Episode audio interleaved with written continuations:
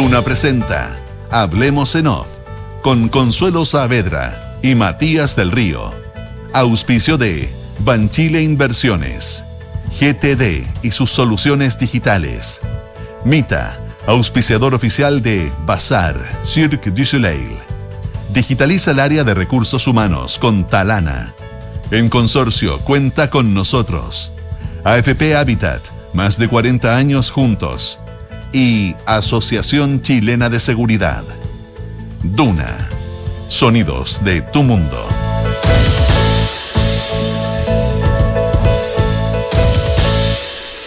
¿Qué tal? ¿Cómo están ustedes? Muy buenos días. Siendo las 8 de la mañana con 4 minutos de este lunes 16 de enero de 2023, le damos la bienvenida en Hablemos en Off. Consuelo Saavedra, ¿cómo estás tú? Hola, ¿cómo estás? Cambio de quincena. Cambio de quincena, exactamente. Y Nico no está hoy día no porque se haya de vacaciones, sino por una tramitología. La tramitocracia, la tramito... Tram... Tramitocracia. Ay, ay, ay. Bueno, ¿cómo está? Buena esa. Sí. Eh, bien, bien, bien, bien, bien, todo bien. ¿Viste que empieza el Congreso del Futuro? Hoy día yo encuentro que es fantástico el Congreso del Futuro. Es impresionante porque se ha instalado ya como algo, o sea, se normalizó en buena hora, algo que es de un altísimo nivel para considerar lo lejos que estamos. Bueno, nos favorece quizás el cambio de temporada, ¿no es cierto? Porque estamos nosotros en este hemisferio en verano y quizás es un atractivo venir, o en fin pero que es de altísimo nivel. Aquí los premios Nobel se pasean y como que no nos damos ni cuenta. ¿ah?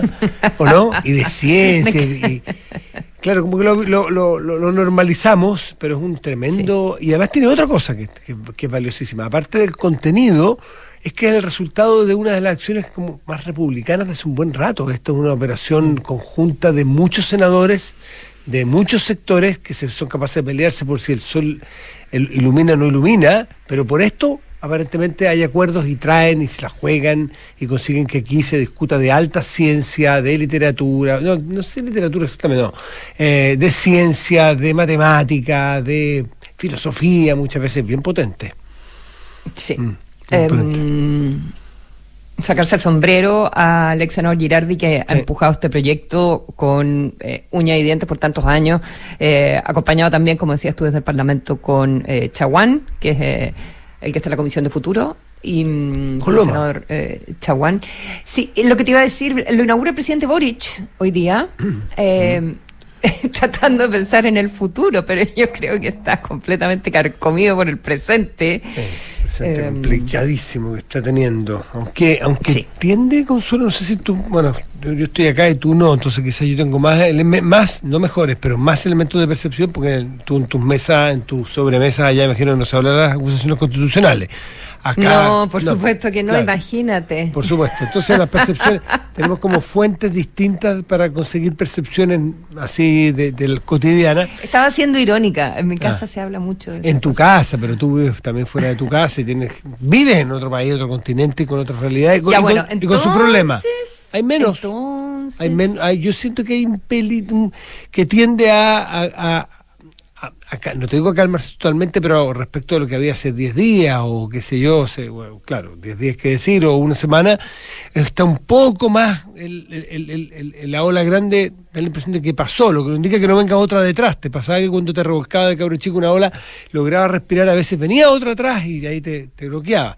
No sé si viene otra atrás, pero esa hora grande, grande, grande, tengo la sensación que pasó con los cambios de gabinete, con la llegada del ministro eh, Cordero, que ha hecho ya declaraciones que al menos él entiende a ver que no hay no hay ilegalidades, no, no, no ve que haya fallas administrativas, al menos en, en, la entrega de estos, de estos eh, indultos. claro, la Academ, que vamos a hablar de ella también, que son las encuestas más... Pero ¿qué, otra cosa, ¿qué otra cosa podría decir el, el ministro? Mm. Sí, lo que pasa es que estaban pasando la semana pasada con su Y además al mismo tiempo, mm. o sea, obviamente que él tiene que llegar a poner eh, paño frío, y, mm, pero creo que eh, siempre con la salvaguarda de eh, decir, bueno, estoy esperando cuál va a ser el requerimiento del Tribunal Constitucional que se va, que, que entra hoy día, eh, ¿verdad? Eh, tenemos entendido y que viene porque todo esto se está cruzando con alineaciones de las diferentes fuerzas políticas. Em, no sé si te fijaste que está la eh, senadora ex demócrata cristiana Jimena Rincón, mm. está apoyando el requerimiento al Tribunal Constitucional que está presentando la oposición.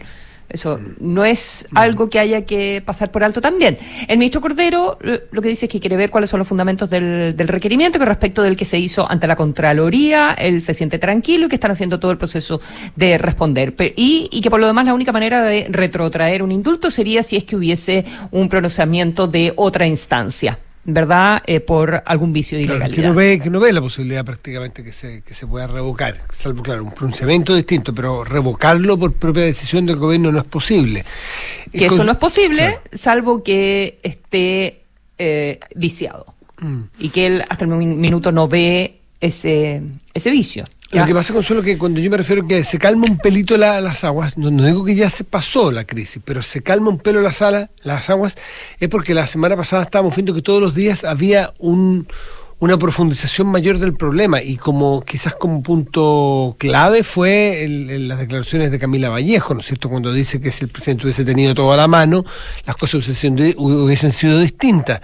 Bueno, eso fue el día Claro, todos los días estaban pasando cosas hace 10 días empezaron a pasar cosas que o nos enterábamos de cosas nuevas, o había declaraciones erróneas o contraproducentes para el intento del gobierno de superar el bache o, la, o el obstáculo que se había autoimpuesto, y, y al menos esta suma cero y la, idea del gobierno es empezar ya a, no, sumar problemas. Así lleva varios días sin sumar problemas en este aspecto, lo que no quiere decir que la población no esté de manera creciente, si quieres lo podemos ver, eh, contrariada o que no le encuentra respuesta o definitivamente se opone a las decisiones que tomó el presidente. En mm. ambos casos, eh, ¿ah? en ambos tipos de delitos, de perdón, de indultos.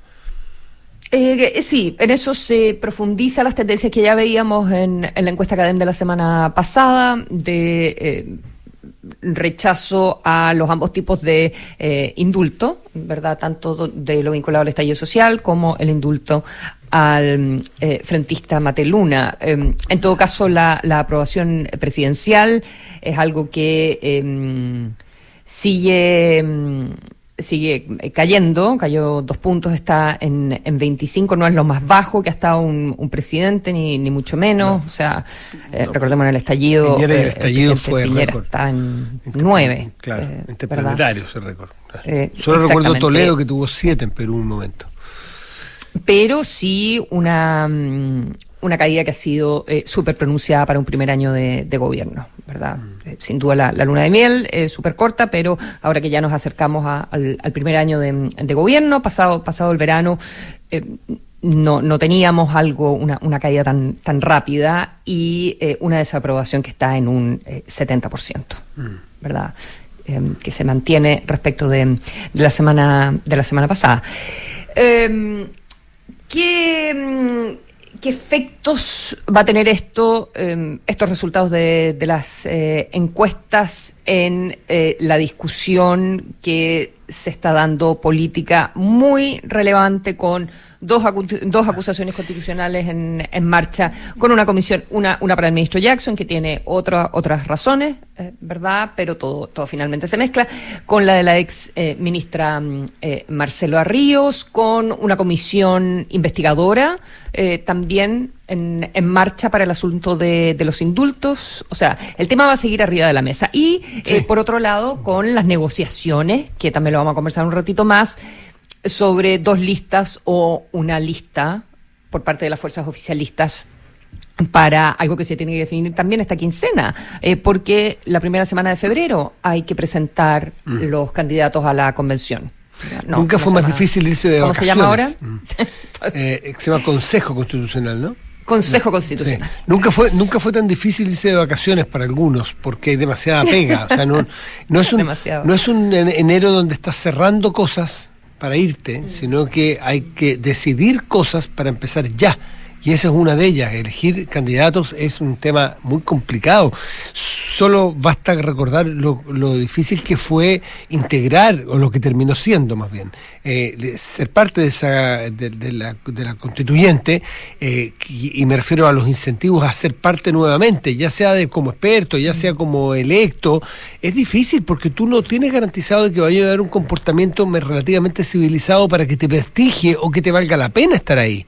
Eh, eh, hay, muchos constituyentes que tú le podrías preguntar hoy día si fue bueno estar o si se arrepienten de haber estado, a lo mejor en el, en el, en, el, en la conversación privada te dicen, sí, la verdad es que no, no lo pasamos bien, no discutimos nada, no me sentí aportando y salí casi como una mancha en mi currículum, en vez de haber sido una cosa histórica, bonita y colaboradora.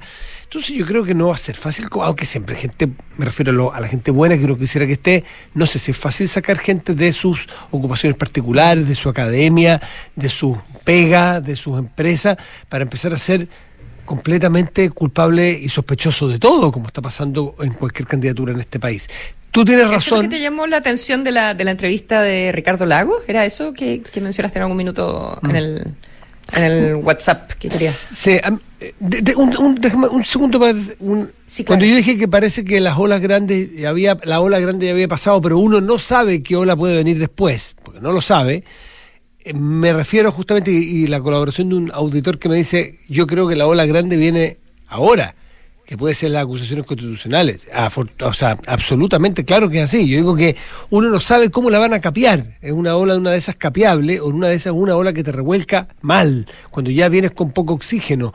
Eh, porque, porque, claro, porque detrás de esa ola o detrás de la acusación a la ministra, a la ex ministra Ríos, está el presidente, porque tiene que ver con acción del presidente, directa del presidente y facultad exclusiva del presidente. Distinto a lo de George Jackson, que ocurra o no ocurra, tiene que ver con situaciones propias de su ministerio y su propio actuar. Bueno, eh, hay, hay, hay difícil saber qué es lo que viene después, pero a, mí el presidente Lagos me llamó la atención el, el, la frase, como está construida la frase de que gobernar es tener todos los antecedentes a la vista. Porque alguien que tiene tanta experiencia en el gobernar, aquí estamos haciendo un exégesis de él, sin duda, uno podría preguntarse por simple lógica, al tener constancia nosotros, a partir de lo que dice la vocera, o sea, la quien representa al presidente, de que el presidente no tuvo todo a la vista, el presidente Lago siente entonces que no es lo que están haciendo no es gobernar, ¿qué es? ¿O no están bien gobernando? ¿O así no se gobierna? No, sé cuál es la vuelta que hay que darle, pero me pareció particularmente cruda la, la frase del presidente Lago respecto de las acciones de indulto. E, eso era, ¿tú te referías a qué? Em, no, me, me, refería a lo que plantea, estoy eh, buscando acá, el, asunto de la, opinión que él tiene sobre el asunto de los expertos, que, que, le, preocupa que al final eh, no, se ponga a eh, mm. títeres políticos. Dice, si los expertos no están a la altura, vamos a estar en problemas, es lo que me tiene más preocupado hoy. Mm. ¿De quiénes van a ser los expertos? Porque al final es ese grupo de expertos el que redacta, el que se supone va a ser el texto el texto basal. claro, pese que tiene bordes, los famosos bordes, tiene bordes el ser experto, tiene algunos bordes, se pueden colar efectivamente eh, expertos que no lo sean, porque el concepto de expertise que se plantea aquí es un eh, concepto un poco más amplio del que uno pudiera suponer obvio que es constitucionalistas. No, no se trata de eso aquí. Puede haber economistas, puede haber ingenieros, puede haber, no sé, de distintas, de distintas eh, especialidades que le aporten desde su mirada a la discusión constitucional. Eh, y allí, en, ese, en esa apertura de criterio más amplio, se puede colar un tú usaste el término este del títere, ¿no es cierto? Un títere político de alguien. Afortunadamente. Sí, él, habla de la palabra cuate, mm. los, cuates y no los verdaderos expertos. Mm. Es un. Eh, lo conversábamos el otro día también con Jorge Correa Sutil, el día viernes, mm. ¿verdad? El, el límite entre tú que eres una persona que esté alineada con la visión de un partido, finalmente son los partidos los que están aquí. Claro, buen eh, punto. Es la libertad que van tomando, a tomando el sartén por, por, el mango los que han conducido esta parte del, del proceso, eh, pero que al mismo tiempo no, no estén al, al vaivén de unas directivas políticas eh, que, que también pueden ser volubles a muchísimas, mm. a muchísimas cosas. ¿Sabes de qué me acordé? Con esto que estás diciendo ¿Mm? tú, exactamente uno de los problemas centrales en la acusación del, del, ministro Jackson, que tiene que ver, por ejemplo, con una discusión que es muy interesante que tienen que dar los expertos sobre qué libertad tienen los Ceremis cuando tienen que ir a votar algún proyecto. Están ahí por sus propias capacidades y ellos tienen que deliberar autónomamente o ellos están a la espera del recibo de una orden del ministerio. ¿Sabe qué? Este proyecto se vota A o se vota B. Y es una discusión que es interesante. Aquí puede pasar lo mismo. El señor o la señora González va a ir a, esa, a ese grupo de expertos en representación y en tanto y cuanto su expertise o del partido A o B. Y si se produce eventualmente una discrepancia entre estos dos principios, el, grupo al cual representa dice rojo y él en su foro interno y dada su conocimiento cree que es azul, ¿qué tiene que votar? ¿Qué debe votar? Ahí se puede producir un problema grande. Se le va, yo creo que los expertos convocados van a exigir, en tanto expertos, esa autonomía a priori salvo que tú te mueras de ganas de estar ahí, digamos que estés dispuesto a cualquier cosa, pero si estamos hablando de gente seria, gente adulta, gente responsable, van a decir, ok, yo los represento, pero tiene límites la representación. No me hagan. son los son, son, muy mm, eh, son muy difíciles esos esos equilibrios y donde pone y, es como una membrana, ¿verdad? Que mm. deja deja pasar ciertas cosas, frena otras. Eh, casi ah, como el Congreso del Futuro, ¿verdad? La biología molecular. Eh, y al final tiene que ver con todo, tiene que ver con eh, qué tan fuertes son los partidos políticos para armar o desarmar las listas, eh, ¿verdad? Y cuánto va a haber de, porque hoy los expertos son en base a la actual representación parlamentaria, ¿ya? va a ser esa misma la representación parlamentaria, la, la, representa el, resultado, ¿verdad? Va a ser la misma eh, lo que te va a dar la elección del 7 de mayo, no necesariamente. ¿Verdad? Eh, por supuesto que no. ¿cuál va a ser el contrapeso que, eh, que vas a tener en estos expertos y cuál va a ser al final el rol que cumple el gran paraguas, que son las directivas de los partidos políticos? 8 con 19 minutos.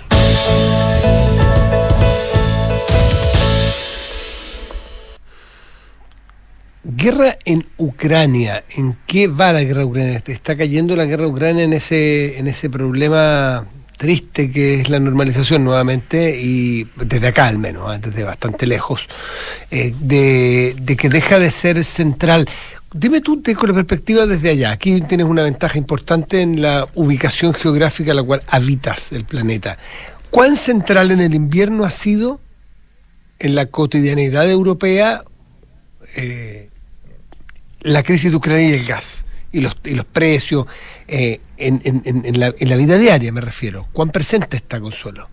Porque ese era el miedo, que Putin jugara con el invierno, que esperara y ganara tiempo para llegar al invierno para tener su arma importante que era el gas. Absolutamente. O sea, eh, todos los países han tenido que hacer unas inversiones gigantescas, han tenido que subsidiar. Eh, hay una suerte de que el invierno en este minuto está un poco más suave, quedan varios meses, pero no, no está tan duro en toda Europa y eso ha permitido eh, no gastar tanto. En este minuto hay gas, porque se compró, se instalaron los sistemas de, em, eh, de gas licuado, ¿verdad? Con, a través de los barcos. Eh, en fin, una cosa parecida a la que hizo Chile eh, años atrás cuando Argentina cortó mm. el, gas, ¿verdad?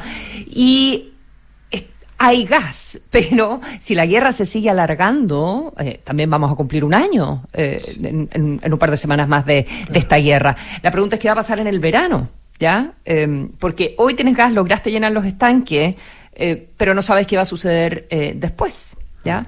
Entonces, el hecho de que ahora em, esté eh, el invierno siendo un poquitito más suave, permite tener mejores perspectivas para los próximos meses. O sea, básicamente se está mirando el informe del tiempo. a eso me refería que el invierno era, la gran arma y, y, yo al menos no lo he visto, claro, yo no vivo allá, pero no lo he visto como el tema central de que de que hay una, no sé, uno podía pensar antes que podía haber una mortandad importante de personas fruto del frío porque no había forma de calefaccionar. No, porque, pero, porque los gobiernos están bajando los precios de la energía y de la electricidad con subsidio. Mm. Eso es todo.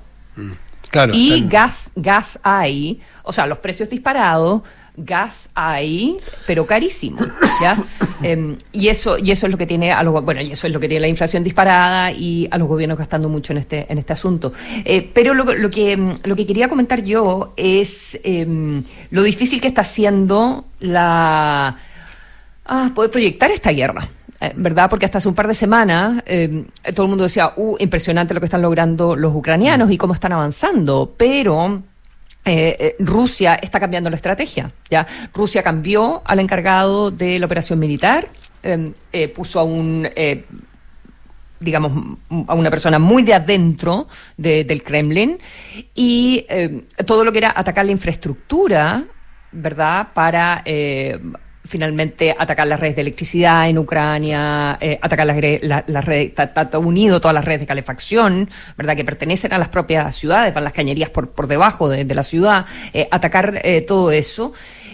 pero ahora hemos visto en los últimos días ataques nuevamente a objetivos civiles. Personas, y vimos este fin de semana más de 30 personas muertas en, en Dnipro con, un, con un misil a un edificio. Un misil que en este minuto Ucrania no tiene la capacidad de frenar y le están comprometiendo ahora eh, el sistema de, de, defensa antimisiles Patriot, que ya está comprometido, pero además está toda la discusión de los tanques. El Reino Unido entiende que iba a mandar tanques. El Reino Unido se, está comprometiendo a los tanques, pero lo que quieren es que lleguen los tanques Leopardo, los tanques alemanes. Mm. Y eh, Alemania, evidentemente que desde, desde la guerra en Ucrania hemos visto un cambio absoluto respecto de involucrarse con, eh, con material pesado en... Eh, una cosa que antes jamás habría hecho, eh, ¿verdad? Pero ahora respecto de, mm, de, Rusia, y al final tienes a Occidente cada vez más involucrado en, en terreno.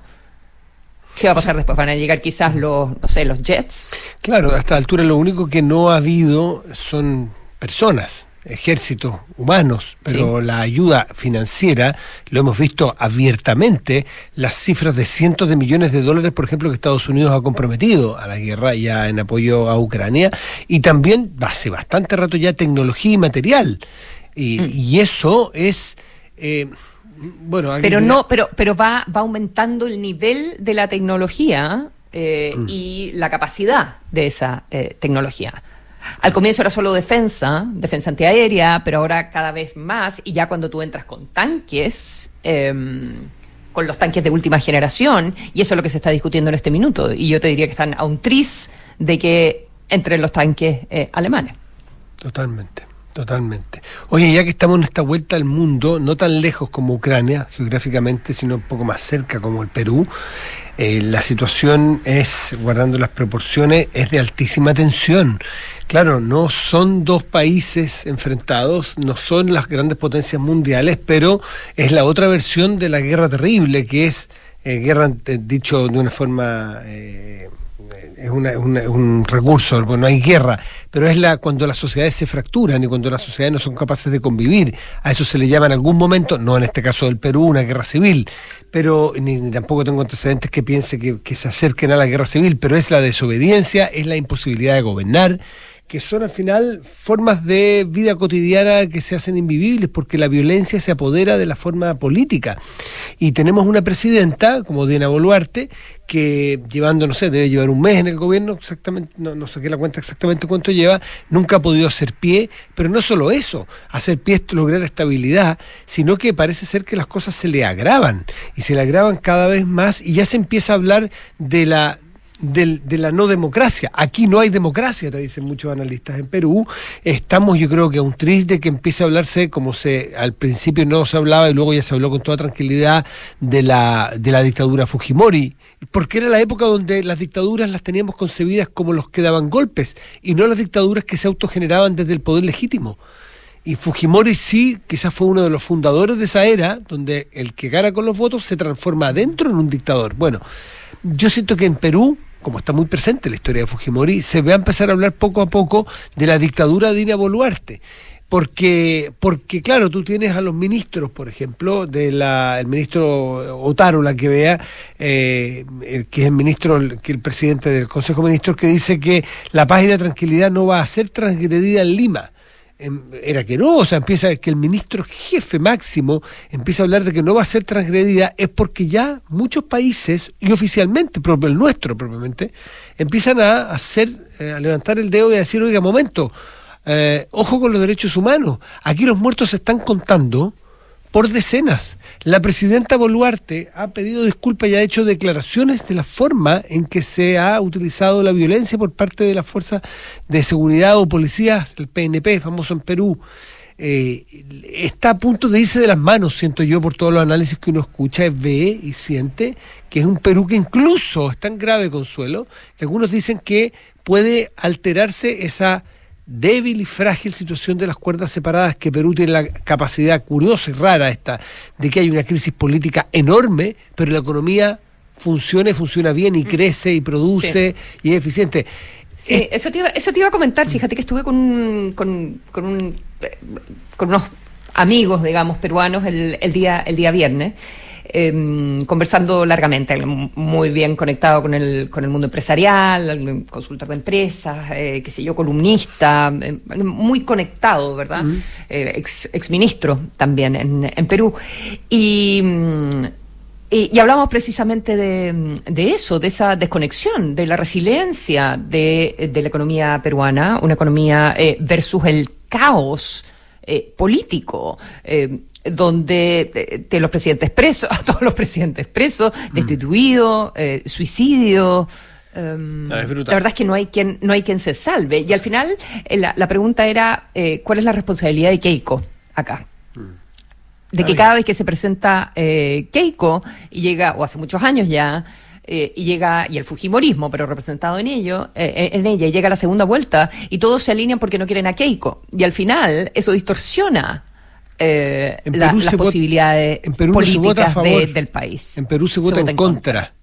Exacto. Se vota, el mal menor está instalado como práctica política. Es porque no tienes partidos sanos, partidos institucionalizados, ni partidos que funcionen. Entonces, ahí, ojo tener... Claro, con una dispersión, con una dispersión política eh, gigantesca eh, y, y, con, y con esta figura que eh, tanto divide, que lleva a aglutinar fuerzas y lleva al poder a figuras que en otras circunstancias no, no llegarían mm. al, al, poder. Mm. Exactamente. Así que eh, se está. Viste que le prohibieron la entrada de Evo Morales porque estimaba que Evo Morales lo que iba a hacer es ir a susar a los que protestan. Ya para esta semana se plantea la idea de, de, manifestantes de otras regiones del país, del Perú, que son sumamente fuertes y tradicionalmente muy complejas, que van a viajar al Perú esta semana para manifestaciones martes y miércoles. Entonces se ve una semana muy difícil con un gobierno que está muy inestable, muy cuestionado, 71% de la población cuestiona y está en contra de cómo Dina Boluarte está manejando esta crisis. Es decir, es una crisis que está en plena ebullición. No hay viso alguno de superación ni la posibilidad de, que, de qué pueda asirse este gobierno. Así que está muy complicado para no perderle pisada, no perderle mirada a lo que ocurra aquí en el Perú. 8 con 31 minutos.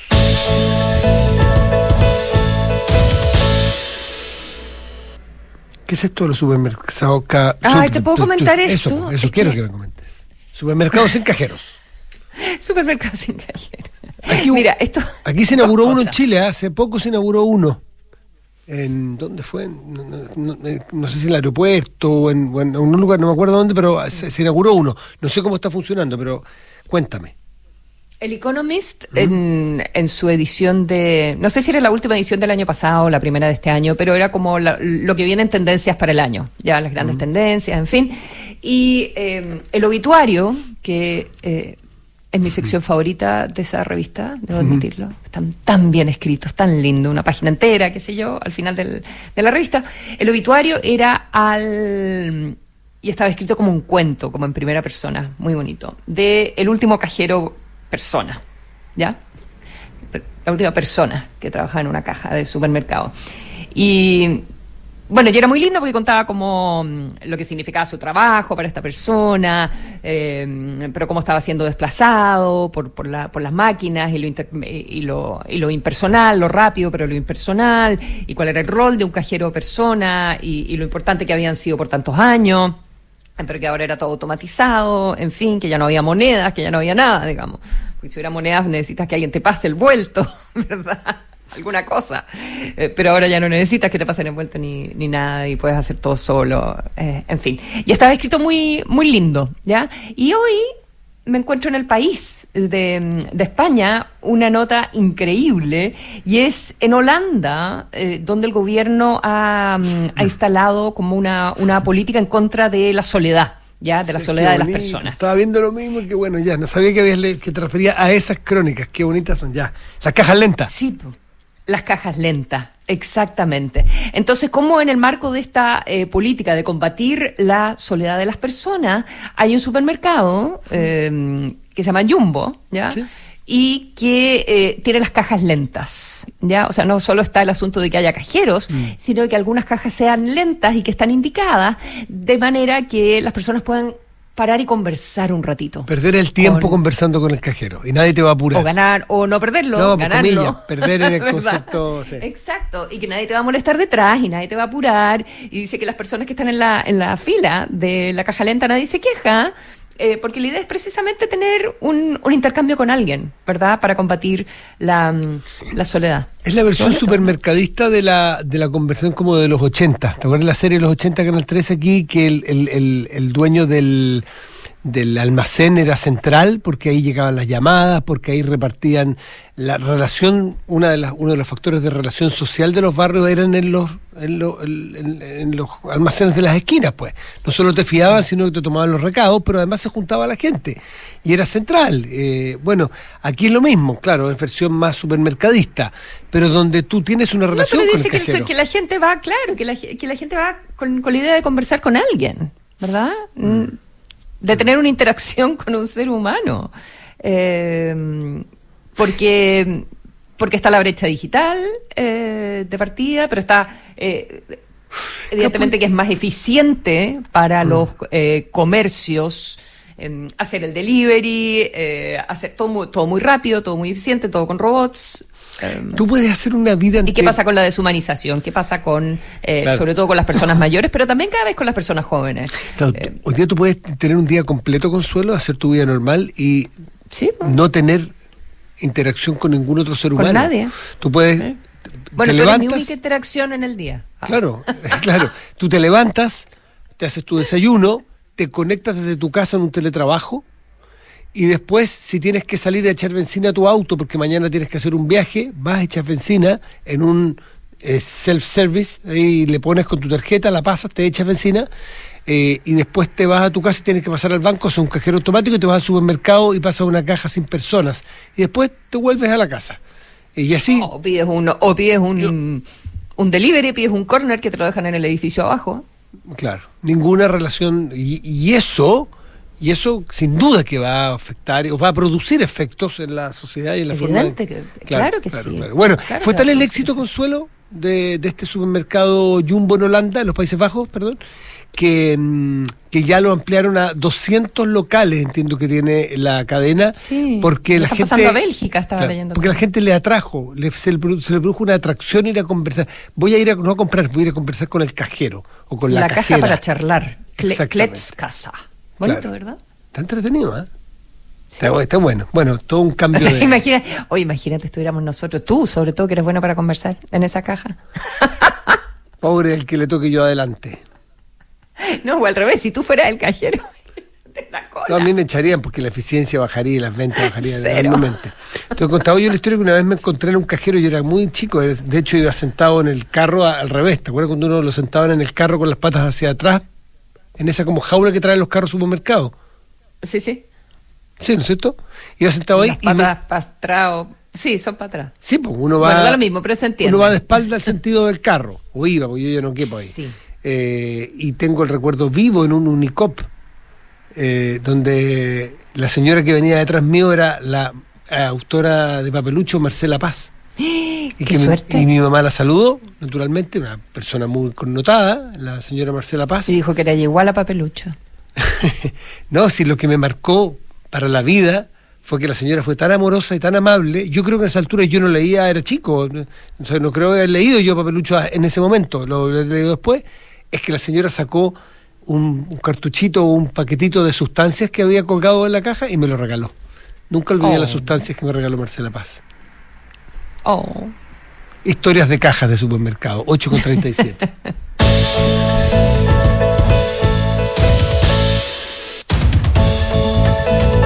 a tu equipo los más de 2,7 millones de trabajadores que ya son parte de la mutualidad líder del país, de una con la H, Asociación Chilena de Seguridad. Si el sueño de tu hija es ir al Cirque du Soleil, arrienda en Mita. Es que el movimiento es todo un espectáculo. Y Mita, auspiciador oficial de Bazar, sorteará entradas dobles en su Instagram y entre todos los que arrienden, participa y gana con Mita Rentacar. En FP Habitat llevan más de 40 años trabajando para entregarte el mejor servicio. No lo perdamos, te dicen en Habitat. Habitat, más de 40 años juntos haciendo crecer tus ahorros. Ahorra tiempo y costos en la gestión del área de recursos humanos. Con Talana, dedícale más tiempo a tu equipo. Conoce más en talana.com. Si quieres elegir un monto mayor de pensión los primeros años y tener una pensión fija y en UF, cuenta con consorcio. Conoce la modalidad de renta vitalicia inmediata con aumento temporal de pensión. Solicita asesoría y más información en consorcio.cl.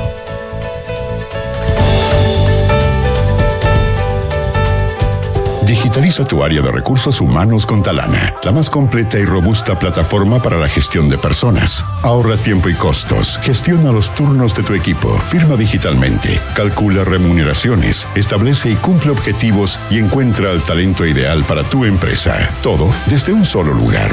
Únete a las miles de empresas que ya han digitalizado su área de recursos humanos con Talana. Conoce más en talana.com.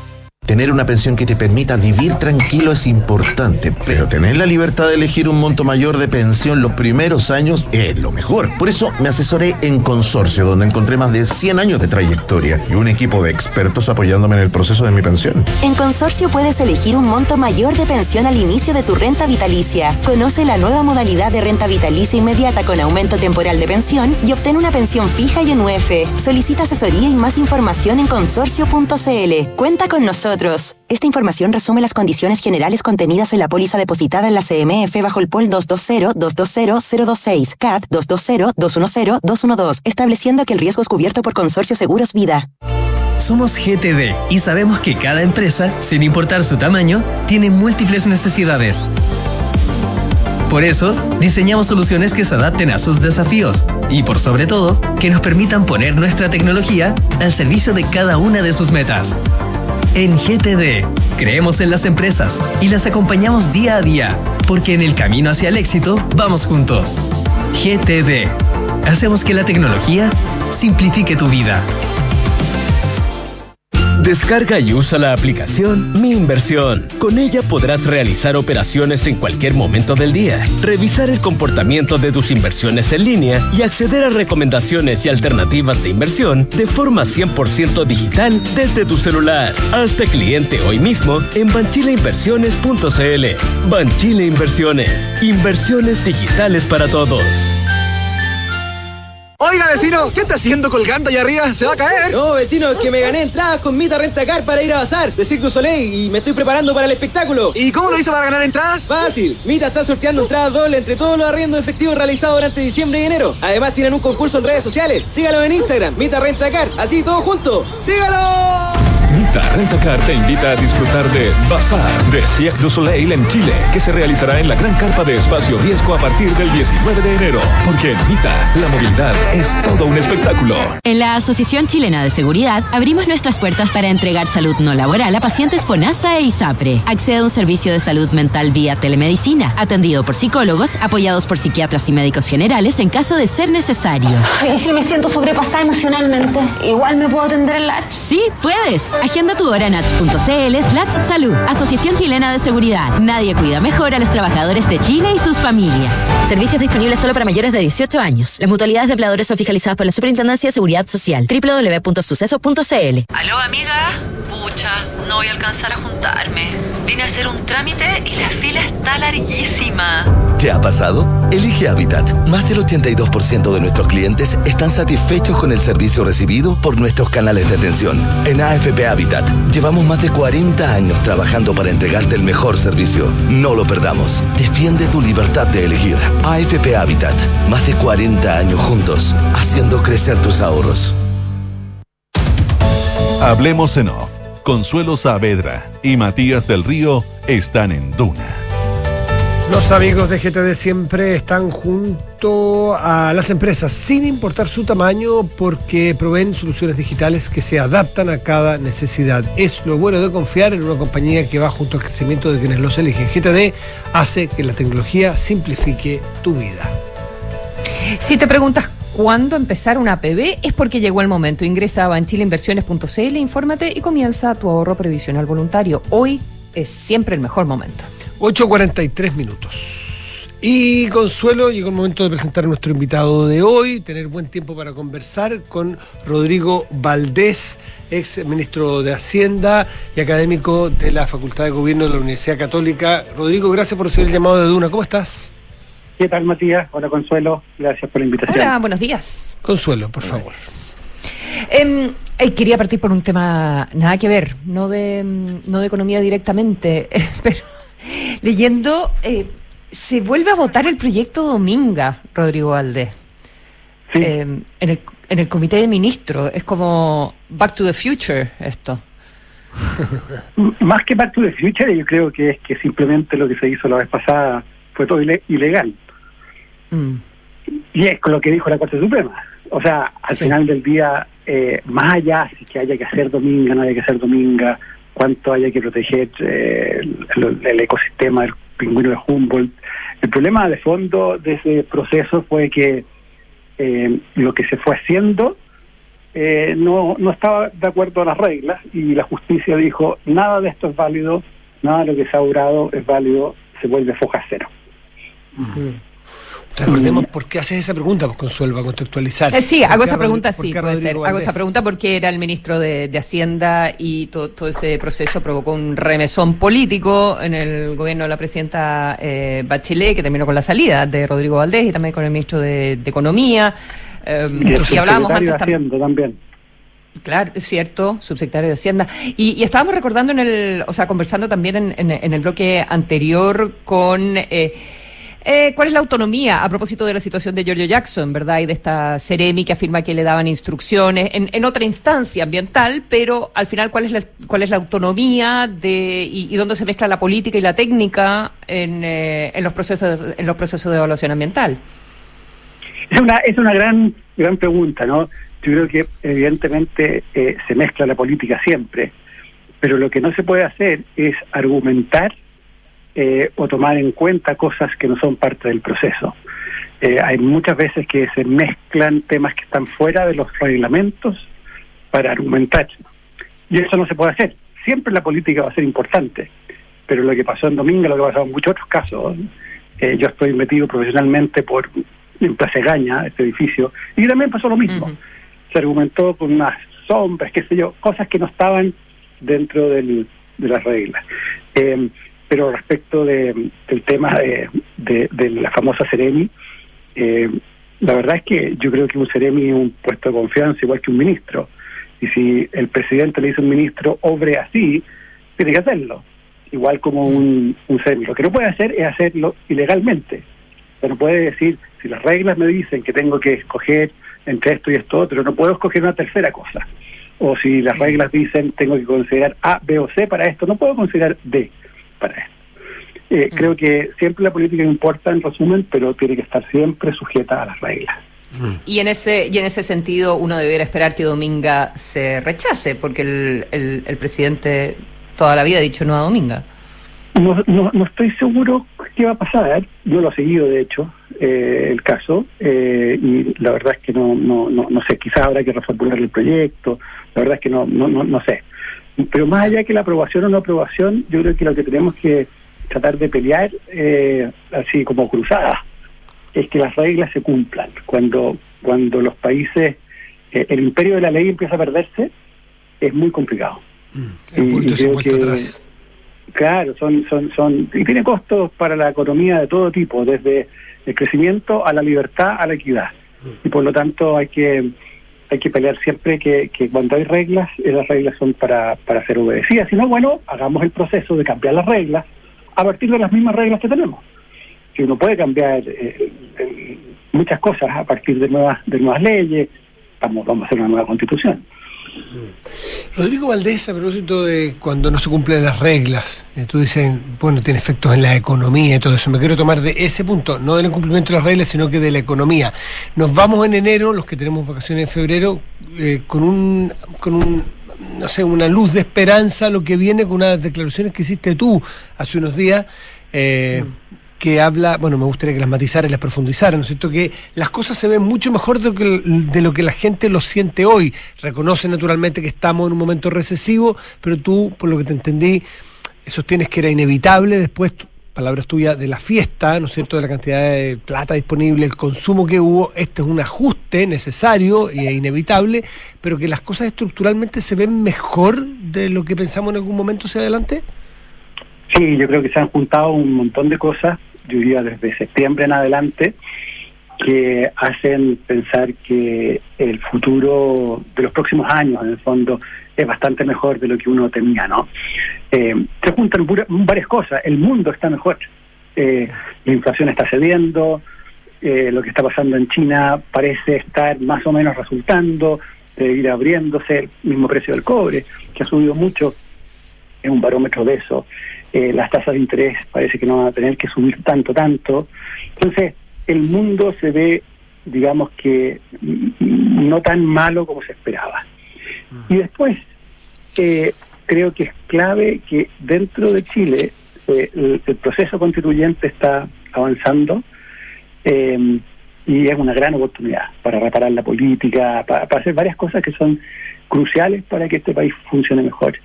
Y el mismo gobierno quiero defender, porque como estamos metidos en la cosa de los indultos, parece que todo fuera un desastre, ¿no?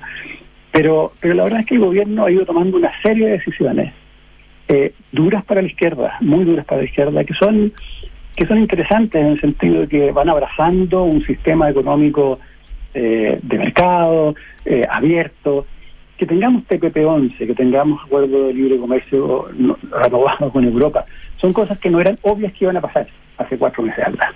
Mm. Y bueno, están ahí. Entonces creo que se van juntando una serie de cuestiones, el ajuste fiscal que hizo el gobierno el año pasado, en fin, hay varias cosas que a mí me hacen pensar que, tenemos buenas chances de, de revertir los últimos tres años que han sido tan, tan complicados y más allá del boom que tuvimos esta fiesta, la verdad es que eh, no fue un crecimiento genuino. La productividad está estancada, el potencial está estancado, eh, necesitamos trabajar harto más todavía, pero hay una, una buena chance. Rodrigo, perdón, eh, lo que tú lo ves lo ves como un freno a que no vamos a llegar al infierno, digamos, económico, que, que en algunos temamos que temieron que íbamos a llegar a una cosa horrorosa. ¿Tú ves que no vamos a ir tan mal o ves que hay perspectivas?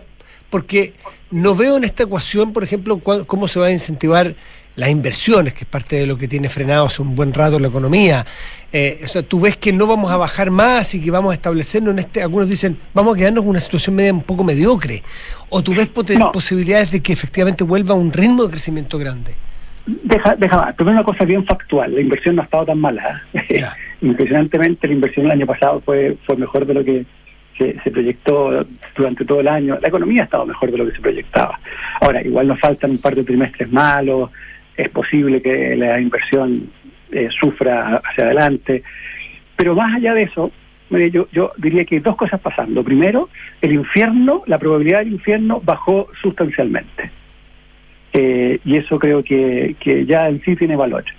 Porque cuando la probabilidad del infierno no es segura, pero es, pero es posible, todo cambia. El premio por riesgo que tú le pones a un proyecto para poder evaluarlo es otro. Entonces, es algo que nos ayuda. Y lo segundo, que no está garantizado, pero que la posibilidad de que nos vaya mejor está ahí. Hay que hacer la tarea. Y la tarea incluye hacer reformas, eh, hacer reformas sensatas, tener una nueva constitución que, eh, que repare el sistema político.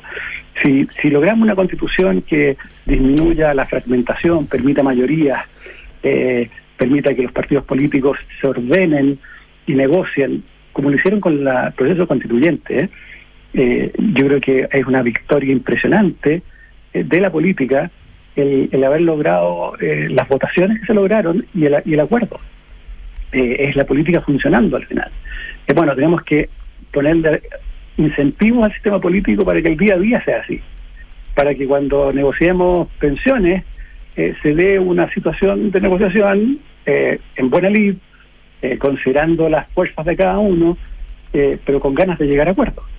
Y, creo que para allá se abre una gran oportunidad para, para Chile. Por cierto, hay un montón de temas eh, difíciles, ¿no? De, cómo compatibilizar crecimiento con, con, más equidad. probablemente vamos a tener muchas demandas de gasto en los próximos años eh, y eso requiere impuestos, en fin, pero estamos mucho mejor porque porque no estamos peor y porque se abren posibilidades, creo que es bien, es bien obvio. ¿Qué perspectivas le ves a la, negociación de la reforma previsional, donde el gobierno, bueno, está tratando de que, se vote al menos en, la comisión eh, en, en, general eh, eh, antes de que antes de que se acabe el, el mes? Pues yo veo veo que el proceso de llevarlo por la comisión sin tener un acuerdo político de cómo es el diseño general y por diseño general imagínense una pizarra blanca con plumón en que hay unas cajitas, unas flechas, unos números. Mm. Sin eso es muy difícil eh, seguir. Entonces yo creo que puede que se apruebe en general, pero yo creo que es urgente que repliquemos a una escala más chica, pero, pero al final hacer una negociación política eh, para los contenidos de la reforma. Porque sin eso les pasa estas reformas que son muy complejas, que se van votando eh, indicación a indicación y queda un, una ensalada. Cada uno lo mueve para cualquier lado, es imposible que quede un proyecto ordenado, eh, le pasa al presidente Piñera, y, y, queda casi inviable. Entonces creo que es bien urgente que de nuevo la política funcione, se junten negociadores que tengan mandato para negociar y que tengan votos detrás, ¿no? Porque no tiene ninguna gracia hacer una comisión técnica que al final es partir de cero de nuevo. No, esto son, es la política que tiene que hacerse cargo. Ahora, eh, a propósito de pensiones, eh, en, en, espacio público eh, y con Ipsos eh, hicimos una encuesta bien interesante que apareció el fin de semana, que está empezando a circular, ¿no? Y que es un. Tratamos de indagar con más seriedad, diría yo, lo, lo, los dilemas en esto. Y por, con más seriedad, le explico al tiro por a qué me refiero con eso, pero pero eh, en el fondo hay varias aquí cosas que se ven que son súper interesantes. Diría que, que lo primero es que la gente quiere que haya acuerdos. Una mayoría gigantesca dice los políticos tienen que ponerse de acuerdo. Lo segundo es que solo 13% de las personas quieren que las AFP les administren sus fondos previsionales. Es una pregunta que no se había hecho, o si se había hecho no se había publicado. Porque siempre se dice el sector privado, el sector público, mixto, competencia. No, aquí directamente le preguntamos a quién quiere que le administre esta cuestión. Y la mayoría de la gente dice el sector privado sin fines de lucro. Es súper interesante como modelo, no es tanto Estado. En segundo lugar, hablan de un, una entidad estatal independiente, que tampoco es lo que está completamente en el proyecto. Pero esta idea de, de sector eh, privado sin fines de lucro, creo que es algo que hay que empezar a mirar en, en serio. Y, y, así, hay una serie de otras cosas que son interesantes. La última cosa que les menciono es que la gente entiende muy poco de la reforma. Algo que nos llamó la atención profundamente es que la gente más vulnerable y más vieja están más en contra de la solidaridad, cuando son justamente los que se benefician. Entonces parece ser que la palabra solidaridad tiene una connotación que nadie entiende muy bien. Eh, sí, perdón. Sí, no, Rodrigo, es que me interesa mucho los minutos que nos quedan, aunque sea un adelanto de lo... De lo de, o, o, una sinopsis de qué estás pensando tú en esta crisis de la salud. Porque Uf. muchos sostienen que esto es como un, puede ser como una, un temporal blanco, esos que caen y, y, desaparece todo. ¿Lo ves tan terrible? Me refiero a la ISAPRE y su crisis. ¿eh? Mira, yo creo que creo que se puede manejar, pero con alto costo fiscal y con alto costo para las personas. En el fondo acá creo que eh, esta idea de que las ISAPRES se hagan cargo eh, es peregrina. Hay gente que dice, no, es que ganaron mucha plata los últimos 20 años. Bueno, esa plata ya se fue, es de otro, es una locura pensar que ellos van a solucionarlo. Y en segundo lugar, dejar hacer no hacer nada y dejar que esto sea como una bomba que explote sin que haya llegado el bope a, a hacer una, una explosión contenida es una locura completa. Ahora, mm. fue muy importante lo que dijo el superintendente la semana pasada, que él no era loco, en fin. Yo, hasta ese momento yo veía esto como bastante fuera de control. Esa declaración me dejó un poco más tranquilo. Al final del día lo que hay que hacer es legislar para poder hacer cambios de precio y algunos cambios regulatorios. El problema de eso, y siempre ha sido el caso, es que no tenemos un modelo acordado. O sea, si en pensiones todavía estamos medio enredados, en, en salud estamos mucho más enredados todavía respecto del modelo que queremos de mediano plazo. Entonces eso lo hace muy difícil. Pero pero tiene cierta... Tu, tu, tu imagen del viento blanco eh, no, no es tan malo al final. Eh, porque puede ser mal manejado esto, puede ser muy complejo. Claro, porque podría ser un colapso, si es que ocurre, como algunos más agoreros lo piensan, eh, muy, muy, eh, muy completo, porque detrás de las ISAPRES vienen las clínicas, y de las clínicas vienen las FONASA, porque FONASA o, sector público o personas que están en FONASA también se atienden en clínica. Entonces, si hay un colapso total, es, es eso, es, es una, una imagen bien, bien dantesca, digamos, no sé todo lo que pueda pasar. Claro, claro. Bueno, y la, y la cuestión previa incluso es que a la gente le van a pedir que ellos paguen cualquier prestación y que después se la arreglen con su ISAPRE. ¿Qué es lo que está pasando, Rodrigo, en muchos casos? Sí, sí. Pero imagínate a alguien que se va a operar de urgencia y tiene que pagar no sé cuánto plata, cuántos millones, y después verlo, y después va a la, a la ISAPRE y empiezan a, a, a postergarlo, postergarlo. Esa, esa persona va, va a terminar alegándole al fisco y me imagino, y por eso decía el costo fiscal, es imposible que en temas como esto el fisco mire el techo. Entonces es una muy mala idea, de nuevo, de- decir, bueno, veamos qué pasa, vamos, ahí vemos, digamos. Yo creo que se pueden hacer algunas cosas en precios, en las tablas, se pueden hacer algunas cosas rápidas, eh, pero sin duda es un tema muy complicado. Yo creo que lo de la salud en general, no solo el tema ISAPRES, la salud es un rubro mucho más enredado que, que otros y, y no tenemos una, una visión compartida y, y además bastante ineficiente en varios en varios ámbitos no esta esta mezcla que hay de pago de licencias con salud es un problema en fin está lleno de, de recovecos y que lo hace bien bien difícil Rodrigo Valdés, ex ministro de Hacienda, profesor de la Escuela de Gobierno de la Universidad Católica, muchísimas gracias por conversar con Duno esta mañana. a ustedes nos vemos chao chao que estés muy Chao, bien. buenos días. Consuelo, nos vamos, ya veré información privilegiada, que tengas una muy buena semana. Buenos días.